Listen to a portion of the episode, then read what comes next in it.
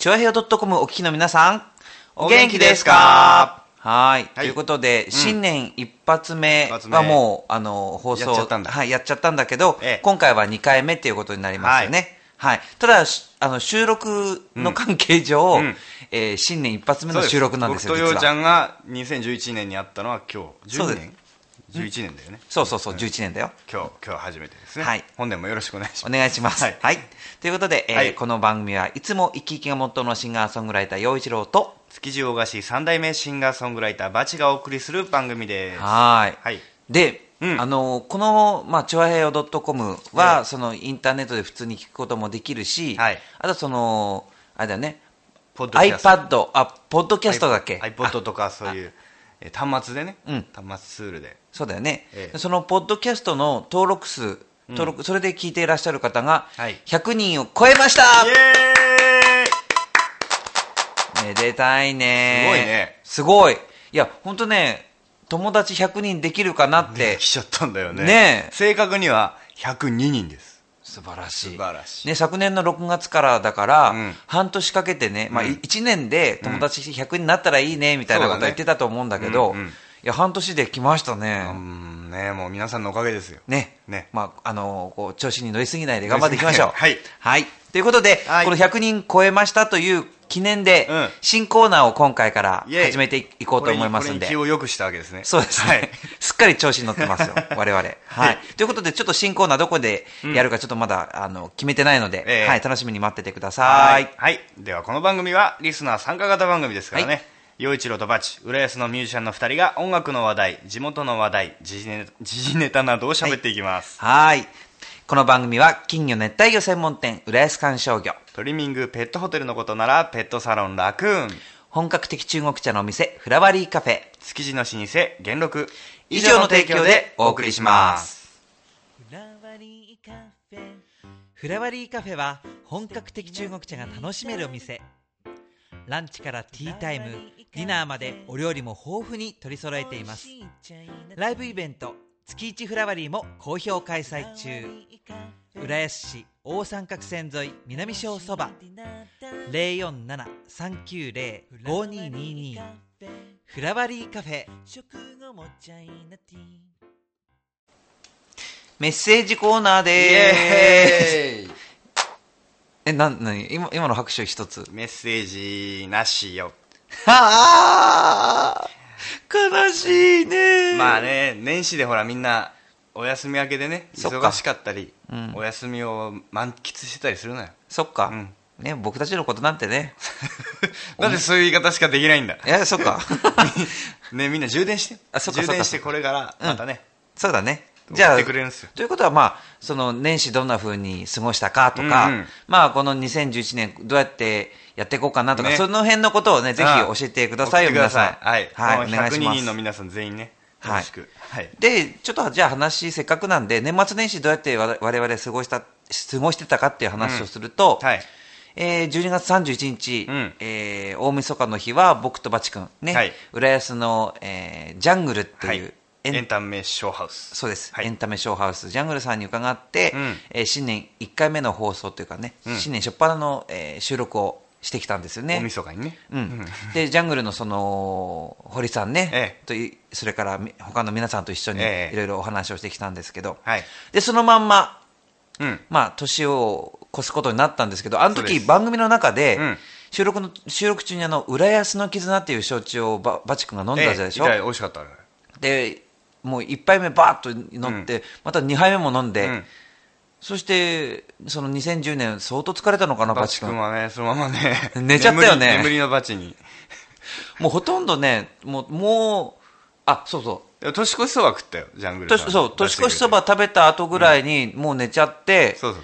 でね11あそうカウントダウンやったんだよね。カウントダウンやった。そのクラッカーもやった。カウントダウンやる10秒前ぐらいに目が覚めてで一緒にクラッカーを、あちゃんと決めるとこは決めて。ね。え。まあそんな感じで、はい。まあ年が明けましたと。開けましたと、うん。えでその後まあさすがにやっぱりバチ君疲れてるっていうので、あのバチ君ちまバチ君ちまえみでんなねようちゃんと局長とめぐみさんで俺のとこ送ってくれて。はい。ええ。僕はそのまま深い眠りに。そう。そうなんですその後があるんだってね。その後ね、僕はその局長和珍さんと、ええ。だからめぐみさんと一緒に豊受神社っていう、まあ、その浦安の神社に行って、はい。でそこの総代の方にちょっとお会いしたりとかした、うん。あとこの番組のスポンサーである、えーフラワリーカフェさんに行って、うん。えーまあ、新年のご挨拶というか宴会というか、うんうん。明け方までやってました。ね俺もさ、呼ばれてたんだけども深い眠りに。ねいいんだよね。でそっから何時ぐらいまでやってた？そうだからよ1時から始まって、うん。4, 時4時だったか5時ぐらいまでたこ焼きパーティーやってたの。たこ焼き？そう。はいたこ焼きをみんなでわーって。で普通のたこ焼きを作ってたんだけど、うん。いよいよたこがなくなって、うん。それでねなんかそこら そこらにあるものを入れようぜって言って 試しにこういろいろやって、ただねチロルチョコとか入れるとねうまかったね。あうまいかもね、うん。ああ最終的に渋谷さんの眼鏡が入ったりしなかったの？大丈夫？ああー入れればよかったな まあそんな感じで、ははい。い、ぜひあの、えー浦安の堀江っていうところにある、うん。えーフラフラワリーカフェさん,、うん。あの、この番組を聞いたよっていうとサービスしてくれますんで、そうなんです。ぜひ、一通見たよって言って、ええ。ーお店に遊びに行ってみてはいかがでしょうか？はい。言わなきゃ損です。はい。うん。ぜひよろしく。はい、はい。ここで一曲お聴きください。はーい。えーじゃあ一発目僕で、はい。えスコール。よろしく、はい。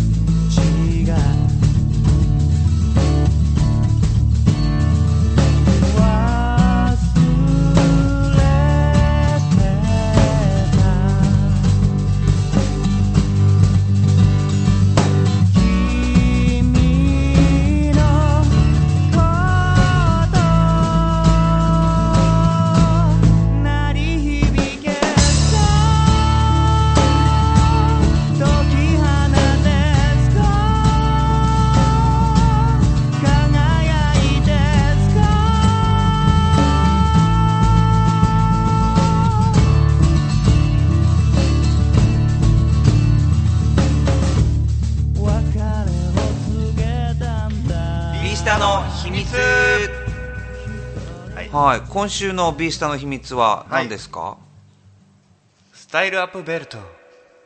スタイルアップベルト？はい。スタイルアップって、あ、かっこよくなるみたいな。うーんシェイプアップと言った方がいいかもしれない。あ、シェイプアップ、あまあ、これはあの振動するいわゆるベルトですよ。モーター内蔵のね、うん。うんダイエットというかスタイルアップですね、ええ。これをまあお腹を重点的にももだとか腕だとかに巻いて強制的に運動をさし燃焼させて、うん。まあ、痩せましょうよみたいな。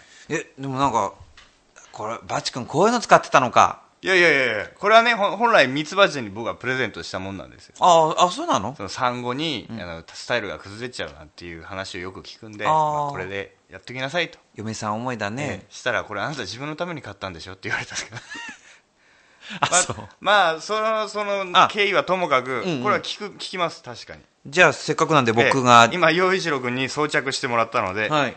えこのねリモコンがついてるんであこれそのスイッチを入れてもらってスイッチ入れればいいの？はいじゃあ入れまはーす。ピッ。ああ、もうすでに、あえ、結構な振動だね。これこんなん第一段階よすごいですこれ4段階ぐらい上がりますからうわあ、はや、早くなってきてるよ。音聞こえますかこれ？これ、うわ、すあすごいね。いや、たい、ああこのもんじゃないこんなもんじゃない、あまた早い。この上がある。え？ー、うわあちょっと待って。こなんか。小刻みにこうブローを食らってる感じ。だったととととあゆっくりになった。こっちはちょっと止めるね。まあこういう運動が10分ぐらい続くんです。これ本当にきこうこうなこう何のために使うの？これ実際。これ腹筋がつつくよってこと？腹筋というかだから、その一番効果的なその脂肪燃焼法というのは、その七五燃焼。極極地的な運動をさせると、うーん。走るだの腹筋だの言うけど、そうじゃないと。物に直接刺激を加えて、ん。その部分の脂肪を燃焼させたらいいんですよと。あ。いーう理論のもとに多分できてる。あそう。なかなかでも効くねこれね。く。でこれね今お腹のセンター中心に今刺激がいってたと思うんだけど、うん。これ10分間の中で右腹寄りとか左腹寄りとかいろんな動きをします。あそうなの、だから結構ね、ハイテクだね。そう。次の日なんか軽軽い筋肉痛になりますね。あそう、へえ。いや面白いものですね、でもねこれつけるのが結構手間で。そう。だって、でもつければいいだけでしょ？それすらやらないのが俺のいけないとこ。ああやろうよ。はい。ビスタの秘密でした。はいチュアヘヨドットコム It's you はい。言っちゃうよ。言っちゃうよ。何言っちゃうよ？はい。今回はうん。ちょっといいお話を年明けですからね。いいええこんな美談がありますよ、ん。ええ。なかなかの美男子じゃないですかバチコンまあね、うん、俺はね。流されたギャグを。えーと、はい長野の児童商談所にもランドセル。あ相談所に。あなんか年末にもあったよね。群馬だっけ？どっか。でね。にあのーえーアニメキャラクターのタイガーマスクとの、えー本名と同じ伊達直人さんでしたっけ、同じ名前で、えーこういう子供の施設に、えー新品のランドセルが6個届けられた。ほう結構ランドセルって意外と高いんだようねん。えーこれはね群馬神奈川の児童相談所に続き3件目。へええー今回添えていた手紙には私にも今年1年生になる子供がいます。同じ気持ちで楽しい入学式を迎えましょうと綴られていたと。うん。いや話じゃねえか。本当だね。いやーこういうことができるってね、うん。すごいね。えー印字された一枚には世の中で私と同じ志の方がいらして共感しますと、そしてこれしか用意できなくてごめんなさいと結ばれていた。嘘泣きで。すできますか？嘘だけです。いいやいや。いややでもねでもねでも本当になかなかできることじゃないですよ。でしかもなんかほら、いいことがこう続くってのはいいじゃないね。そうだよね。いい連鎖ね。うん、うんうん。いい連鎖じゃないですかね、はい、えーこれはですよ。こう。なるほど、うん。えー大手はい。めスーパーでうん。購入したと見られると、でこれはこれはもしそのランドセルが具合壊れちゃったりしたら、その大手スーパーに持っていけば修理してもらえますからねと。うん。そういうこ気遣いも、ね、へえだもうい一切自分が出しゃばる気はないと。うん。でこの施設の所長さんが子供のことを思ってくれる人の気持ちを汲み有効に使いたいと、いいですね。本当だね。うちのハッチも今年幼稚園ですけど。ね幼稚園のバッグ。保育園かうん、保育園のバッグ。バッグバッグね。ねいろいろねかかるね。いろいろだね、やめて。タイガーマスク着て。これを聞かなきゃ今夜も眠れないドレミファチョアヘヨドッコン。はい。続いての話題は、はご当地リークス続々ご当地リークス？ウはい、ィキリークスっていうのははいはいはい。あってあるよね。そういうことです。それのそれがその動きが各全国各国。に各国。散らばってる世界中に。あそう。という話です、えーインドネシアバルカンチュニジアと。はえーウィキリークスに触発される形でご当地リークスの解説が相次いでいる。あうん。えどんな情報なの？そこに載ってるまああらゆる情報ってこと？うん、例えば、えーインドネシア秘密情報の発信を12月に始めたインドリークスうん。は、えー1970年に行われたしあー当時の大統領と米大統領との首脳会談でのやり取りやうん。情報機関トップの関与が疑われた人権活動家毒殺事件に関する報告書など約20点。うんこの辺はね。まあなんかそのリークするっていうのがその暴くとかそういうことなのかな意味は。漏らすとかね。漏らすとか、うんうん。難しいよね。どうどうなんだろうね。だから僕ら国民一人一人が知るべき内容のものもあるんだろうしそうでないものも、うん。まあ文字通りこう垂れ流してるわけですよ。うん。内部情報と言われるものを。ね情報を知りたいっていうのはうん。どこまで知っていいかっていうのをなんかどこまでもあ暴いてね。うん。例えばじゃあ日本日本にいろんな情報があります、うん。それはやっぱり日本日本はこの日本国民みんなでやってるんだから、うん。その全員に全ての情報を明らかにすべきだ、こういう考え方ってこと？というかですね、このサイトの狙い。うん例えばインドリークスでは、うん。えー情報を取り巻く閉塞状態を打破するといううん。狙い狙いがあると、うん。えー独立ジャーナリスト連盟のザルポ・パトリアさんという人はこういう動きに対して資料を入手し公開しようとする姿勢に敬意を表すると。その手法っていうのは違法なものなのかどうなのかっていうことがあるよね。そうだね、うん。なんだけどまあ僕もね、今日本がすごく政治政権がうん。不安じゃないですか。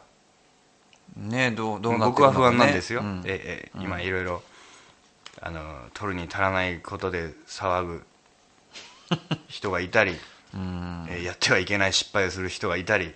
いやでもなんか本当に去年は本当にいろんなう面白い議員さんがいるなと思いましたよ、面白いじゃすみませんよ。だからあそっかね、ようちゃん言ったでしょ。あなたがあのみんなで選んだ国民あのそうそうそうそう。議員さんに任すというのはでいいんじゃないのかなという。そのほらねちょっと民主党がもう対象したその前の衆衆院選の時に、うん。あの続々誕生した民主党の議員で、うん。去年いろんな話題をかっさらっていく人がいて、でまあ面白いって言ったらいけないのかもしれないけど、ん。ね三宅由紀子さんとかうね、んあのなんか。こうどどうどうなんだろう。本当に自分で転んだのかどうなのかみたいなのがあったり。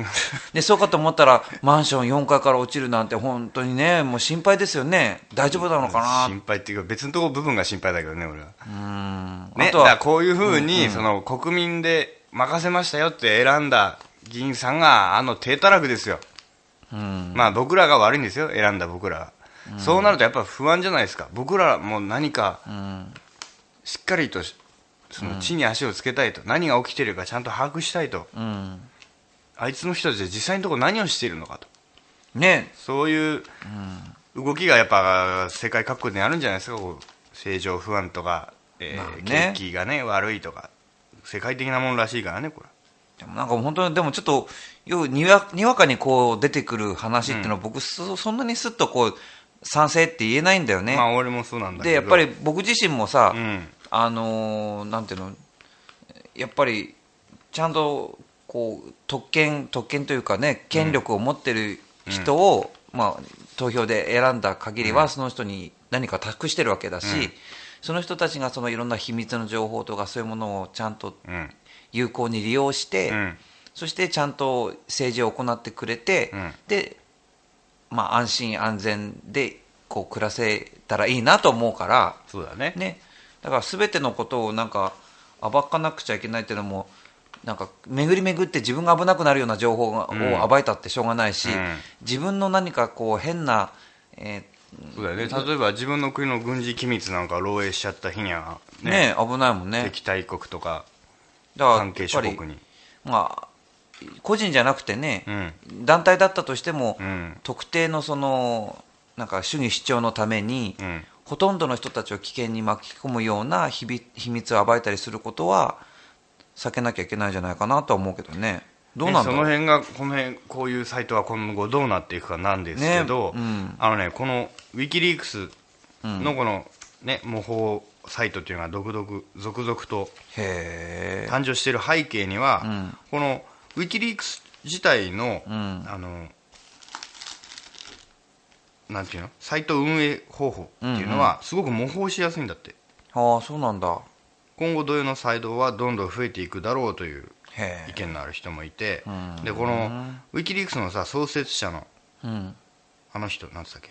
さんあの人あははいはいはい。あのアサンジさんだっけ？アサンジさんは、あの性性的暴行容疑でこの間捕まったじゃないですか。ねなんか結構なんか派手な、んあのおお付き合いしてたんだね。なんかその出てる情報を見るとね、うんうんうん。いろんいろん女性とねなんかモテモテさんなのかな、みたいな、うん。でもこれはなんかね国を越えて捕まえるような犯罪でもないねその当事者同士でその国で裁かれればいいと思うんですけど、要は別件逮捕みたいなもんですよ、その性的容疑暴行容疑をどうかしようっていうんじゃなくて。うん。でなんだけどこのアサンジさんは、うん。このウィキリークス自体の運営をしていること自体には、現時点では法的な責任追及を受けてないんだって。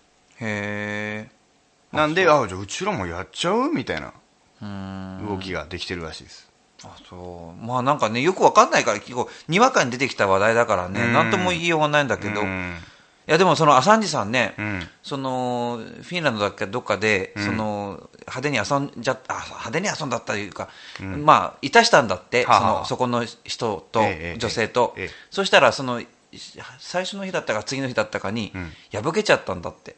ほうほそういうようなことがあってでさらに別な女性ともなんかちょっといたして、ううん。でそのいいいたされた女性たちの方がお互い、あらあなたのところもアサンジさん来たの、あ私のところもアサンジさん来たわよ、みたいになって、うん。なんかこうい 盛り上がったらしいんだよね。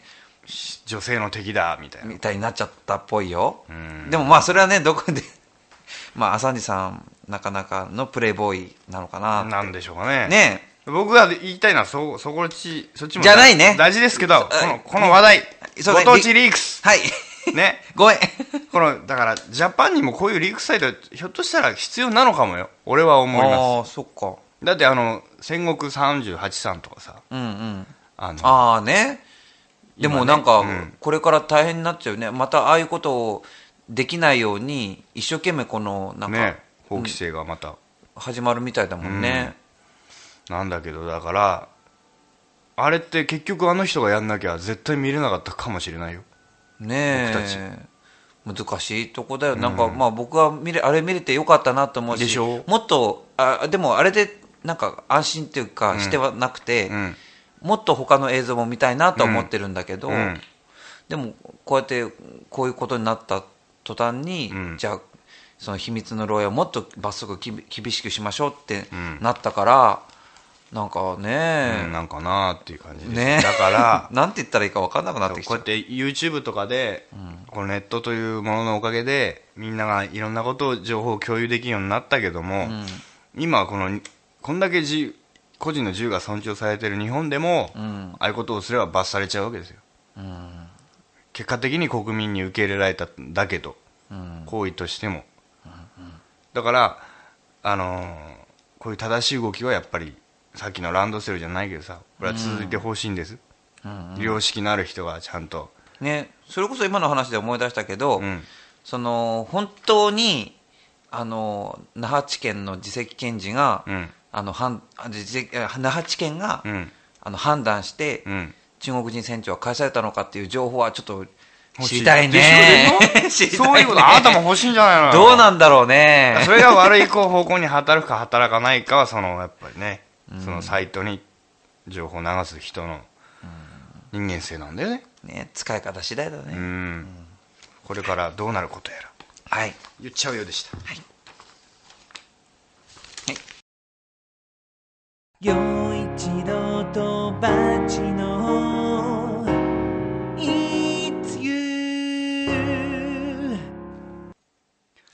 おやつのコーナー、さあ、今週のおやつは、新年一発目。はい、すごいよ。すごい。下町の味。下町の味。はい。江戸川産小松菜せんべい。あれ？小松菜って言うじゃない？うん。と小松菜ってほら、江戸川区に小松川地区ってあるじゃない？ほうほうほう。なんかいっぱいおしゃれなマンションが建ってる。ええ。ああれのあの小松川の小松と販売元、うん。小松川主販協同組合と。あの小松菜の小松ってあれなのかな？関係あんのかしら？ね。そういえば。気になってきちゃったんだけど、うん。とりあえずじゃあちょっといただいてみ食べてみましょう。ようね。はい。いただきます。あなんかね緑色で、うん。なんかいろいろなんか入ってるねこれ。玄米入ってます玄米。玄米が入ってるのかこれ、ここにこう小松菜が。おおいただきます。あうん？うん？あ美味しいね。意外とあっさり。うんうん。ちょっと甘くもあり、うん。ちょっとしょっぱくもあり、香ばしい。香りがいい。ね。うん。玄米のこの。お茶に合うねお茶受けにね。本当だね、うんうん。あこれ海苔も入ってていいねこれ。うんうん。うーん。はい。えこの江戸川小松菜せんべい。うんうん。写真はチュアヘイドットコムの番組内ストップスポットからはい。えー見れますんで。あと、ようちゃんの手が一緒に写ってますかはい。らはい。よろしく。はい、見てみてください。はーい。陽一郎とバチの It's you, you! 陽一郎とバッチの It's You、はい。ここからは浦安 Now のコーナーです。はーい。このコーナーは浦安のニュースイベントなど浦安のことなら何でも話すコーナーですが、どんなに脱線するかは分かりません。はい。はい。はい話題。話題。そうね。まずはあれだよね。1月16日ですよ。うんうん。ミュージックフェスタ。ミュージックフェスタ、うん。ボリューム10だから今回、うん。俺もようちゃんも出るし昭和用からもさブースがそう。できるわけじゃない？あのねそうあの浦安市文化会館あの東西線の駅からも、えー京葉線からの駅からもちょっと遠いとこなんですけど、でもいいホールなんですよ。本当だよ。しかもそこの大ホール。そう大ホール。浦安一でかい箱です。そうです。はい。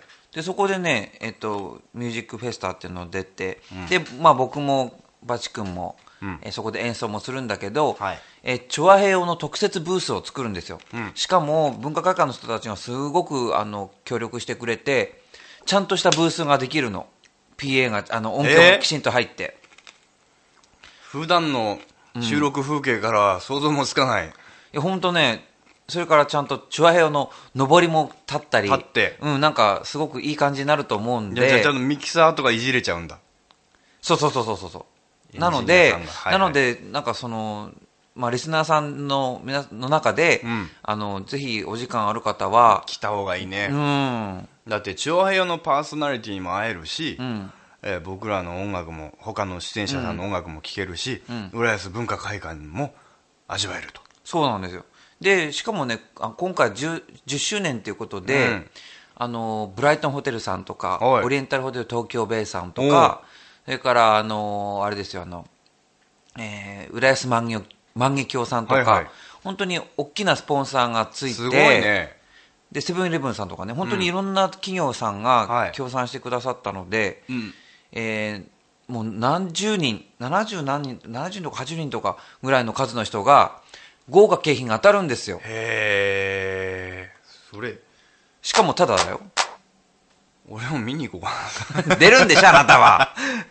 すごいね。これ行くしかないですよ。絶対来るべきだと思う。近隣住民の方。うん。まあ、わざわざ来ていただいても本当にね、損はないね。うん、損がないと思いますよ、ええなので、えー1月16日日曜日、うん。今お話しした、えー浦安ミュージックフェスタ、ええ。ー10周年記念記念会っていうか、まあ、そういう感じなんですけど、うんうん。え 失礼、えっと開演があ会場が、うん。えー12時半、うん。えー開演が13時から。ほうほで大体6時あ5時半ぐらいまでかな、うん。長丁場になるんですけども、えその間ずっとその大ホールのうん。ロビーの方で、ううんえー、チュアヘヨのブースではいはい。ずっとこう、誰かしらがはい。喋ってる喋ってるので。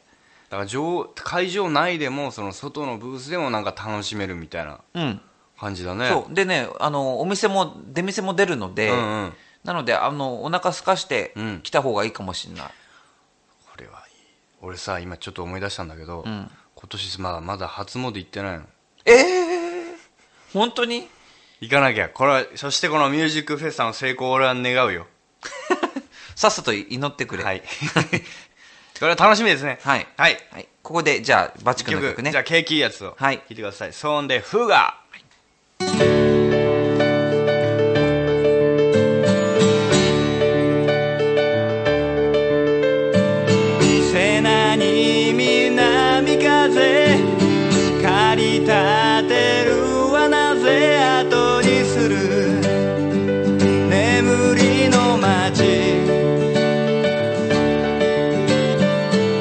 鍵は放り投げ神に乗り上げこぎ出してこう。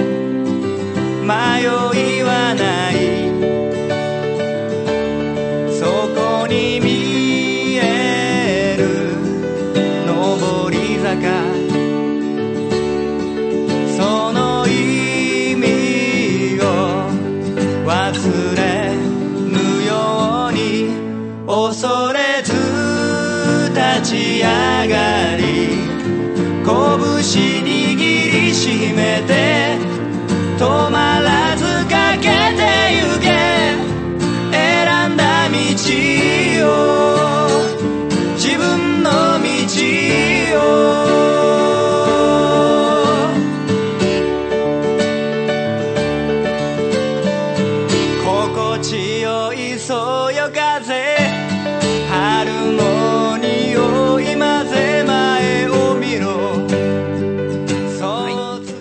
話題は、うん。まあ今この時期といったら、はい。成人式だよね。だね。もう僕らの時は1月15日で固定だったけどね。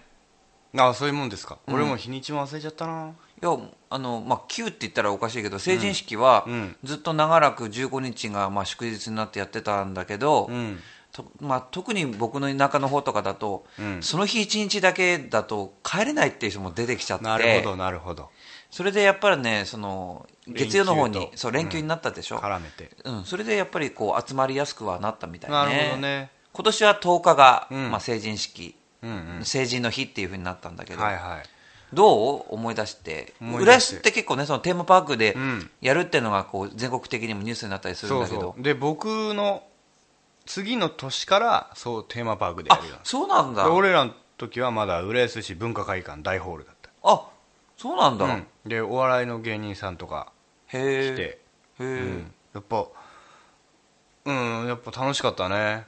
うん僕もね、なんか成人式行くの楽しみだったよ、うん。っていうのもやっぱりあのーそうだよね。土地を離れてたそう。わけだから。中学以来の再会の友達とか、高校以来の友達とか、俺もだってやっぱ中学から都内行っちゃったからさ、ん。学校。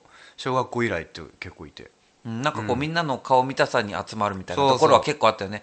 でなんか、あのー女の子が結婚早くてもあいた。成人式に行ったらいたいもう2人目とかいう人もいたり、そうそう。お母さんになっちゃってることがね。そう。で考えてみたらそんな感じで、あんまりこの成人になるっていうことについて、うん。もう本当に自分の楽しみでいくような感じで考えてたんだけどそうだね。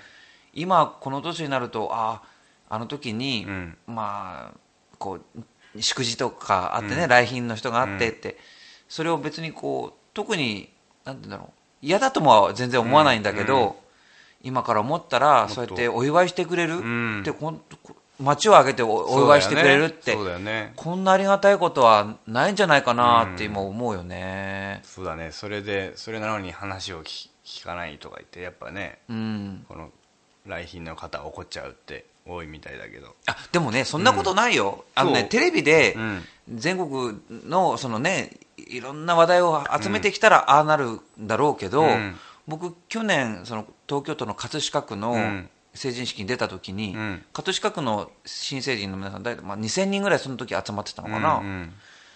で僕そこで歌うことになって、うん。もうしね吉郎のことなんか知ったこっちゃないよっていう人もほとんどなんだから、はいはいいやーあのビールの缶やらなんやら飛んでくんじゃないかなと思ったわけ、ところがね、ん。きちんとしてるよ、あそう。うん、聞いてくれいやよっぽどねまあ、うちの田舎はそんなおとなしいも、とこだったけど、うん。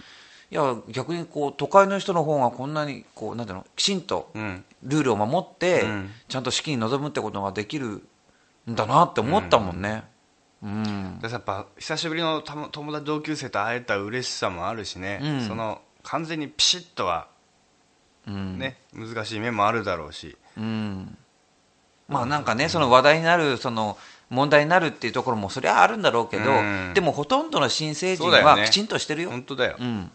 ごく一部だと。それをもうクローズアップしても、そう。今の若いはダメだって言ってるマスコミさんもいると。まあねそそうやってこれこれはこういう、まあ、悪い見本を見せるのも一つかもしれないけど、うんいい手本のうん。若者もちょっと見たいなって気はするね。面白いばっかり追っかけてもねまあ面白いのは大事だけどさ。ねえやっぱり皆さんほら商売でやってるからもうしょうがないね、そうです。じゃあそんな新成人の皆さんに向けて ようちゃん一曲をよろしく。お願いしますはい、えー新成人の皆さんへのえーメッセージの歌です。二十歳二十歳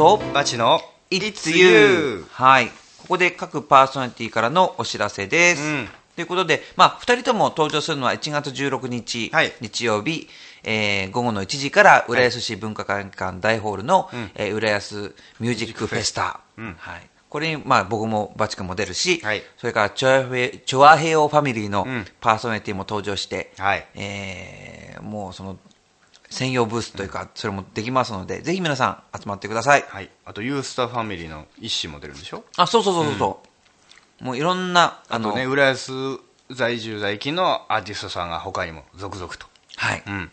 いいよねみんな俺なんか初出場だからさすげえ恐縮してっすけどいやいや、もう、どんとやっちゃってください。よ。どんどんやっちゃって。はい。いやとにかくね、大ホールで歌歌うの気持ちいいしね。そうだね。あの音響と照明、止まらないよ、きっと。そうだ、ん。俺はこのためにこれから生きていくよ。はい。よくわからな い。はい。はい、えー告知なんですけど、はい。僕はだから絶対音音源作るよようちゃん。言ってるけど、だい、まあね、まあ大丈夫？間に合う？いいよ、あの、そんな無理しなくても。それはあれでしょん？煽ってんでしょ？いや、煽ってなかった芸人的なあれでしょ？振りでしょ？ええまあね。絶対やるなって言ったらやれってことだからね、はい。はい。でようちゃんは？えっ、と、僕はあとはね、ちょっと1月中はその16日で終わりで、うん。えー2月4日金曜日の夕方4時半から、うん。サンストリート亀戸うん。があるのと、うん。あとはまたちょっと、えーブログや、えーウェブをさんあの見ていただければと思います。随時更新と、はい。なるほどなるほど。はい。はい、あとブログと mixi とうん。ツイッター、はい。この辺みんなチェックしてください。お願いします。よろしくお願いします。